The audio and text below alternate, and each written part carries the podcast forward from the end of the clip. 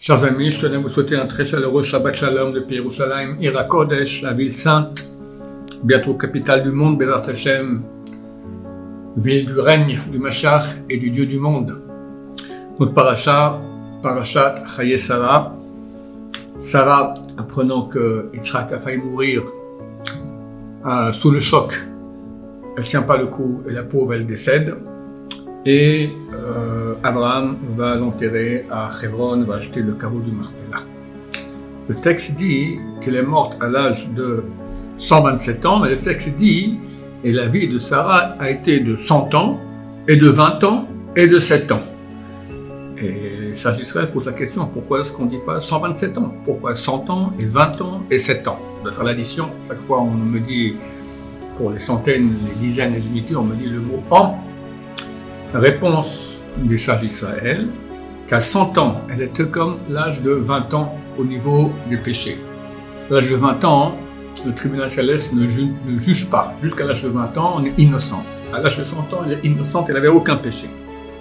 Et à 20 ans, elle était comme une fille de 7 ans au niveau de sa beauté. Et là, il y a une question à se poser. Pourquoi est-ce qu'on parle de la beauté de Sarah? Je veux dire, tu me dis maintenant l'âge de 100 ans, elle n'avait aucun péché comme une fille de 20 ans, j'entends. C'est vraiment une très grande qualité, elle est propre de tout péché. Après 100 ans, c'est extraordinaire. Tu me dis maintenant qu'à 20 ans, elle était belle comme une fille de 7 ans. D'abord, qu'est-ce que la Torah en a à faire de la beauté d'une femme? C'est pas un sujet. C'est pas comparable au fait qu'à l'âge de 100 ans, elle a aucun péché. Deuxièmement, quelle qualité y a-t-il à être belle? Ne pas avoir de péché jusqu'à l'âge de 100 ans, je comprends, la personne fait des efforts, c'est difficile, elle doit se, battre contre son son mauvais penchant. Mais être belle, ça ne dépend pas de la personne. C'est Dieu donne le cadeau et une femme elle est belle, ou il donne pas le cadeau, elle n'est pas belle. Elle n'a rien fait pour. Donc c'est pas une qualité à vanter chez une personne. Et enfin, troisièmement, tu compares sa beauté à l'âge de 20 ans à celle d'une fille de 7 ans, mais tout le monde sait qu'une femme de 20 ans elle est bien plus belle qu'une fille de 7 ans. Donc c'est tout à fait incompréhensible. De plus, on voit dans la, fin de Parashat Noah que Abraham prend comme femme Sarah, et là-bas il est écrit qu'elle était surnommée Yiska. Yiska, ça vient de la racine Soché. Soché, c'est voir.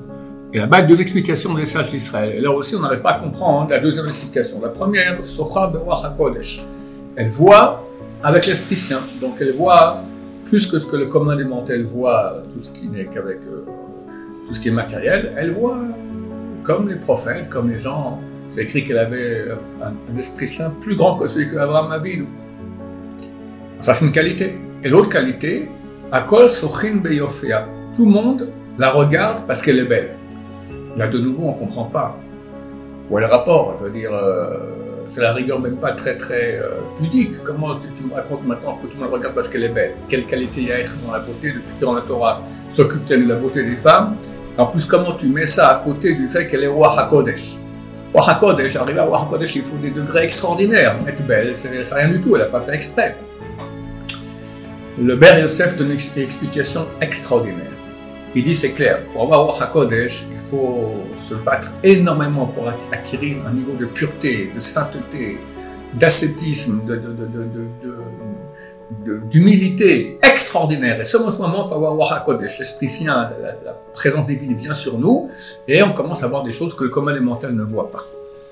Alors pourquoi est-ce que la Torah, elle a dit d'un côté elle avait roi HaKodesh, et d'un côté elle était belle, et tout le monde la regardait parce qu'elle était belle, pour nous dire que bien qu'elle était belle, et quand une femme sait qu'elle est belle, alors forcément ça va développer son ego, elle se prend pour quelqu'un, elle sait très bien qu'elle est belle, tout le monde la regarde, c'est extrêmement difficile de ne pas faire attention à cela. Et c'est là la qualité de Sarah aimée. Que bien qu'elle savait qu'elle était extrêmement belle, ça avait chez elle absolument aucune importance, rien. Rien, de rien, de rien. Elle était bien au-dessus de cela. Et ça, c'est la qualité qu'on vante chez Sarah humaine. Que bien qu'elle elle était aussi belle, néanmoins, elle pu arriver à roi Kodesh, à l'Esprit Saint, ce qui prouve que chez elle, la beauté physique n'avait aucune importance. C'est pour ça aussi qu'on dit qu'à l'âge de 20 ans, elle était au niveau de la beauté comme une fille de 7 ans. Une fille de 7 ans, c'est important pour elle d'être belle? Pas du tout. À 20 ans, oui. Alors on nous dit à l'âge de 20 ans, ça aurait été comme une fille de 7 ans en ce qui concerne sa beauté. Elle n'avait absolument rien à faire, bien qu'elle était la plus belle femme du monde. Agmara, dans le traité Bababatra, page 58, dit que toutes les femmes par rapport à Sarah était comme un singe par rapport à un être humain. Donc elle avait une beauté extraordinaire. Mais pour elle, c'est comme si elle avait 7 ans, ça n'avait absolument strictement aucune importance. Elle savait où était l'essentiel dans la vie, l'important, c'est au contraire l'humilité, certainement pas la, beauté physique, c'est l'amour de Dieu, c'est la, la proximité de Dieu. Et ça, chers amis, c'est pour nous un grand, grand, une grande leçon.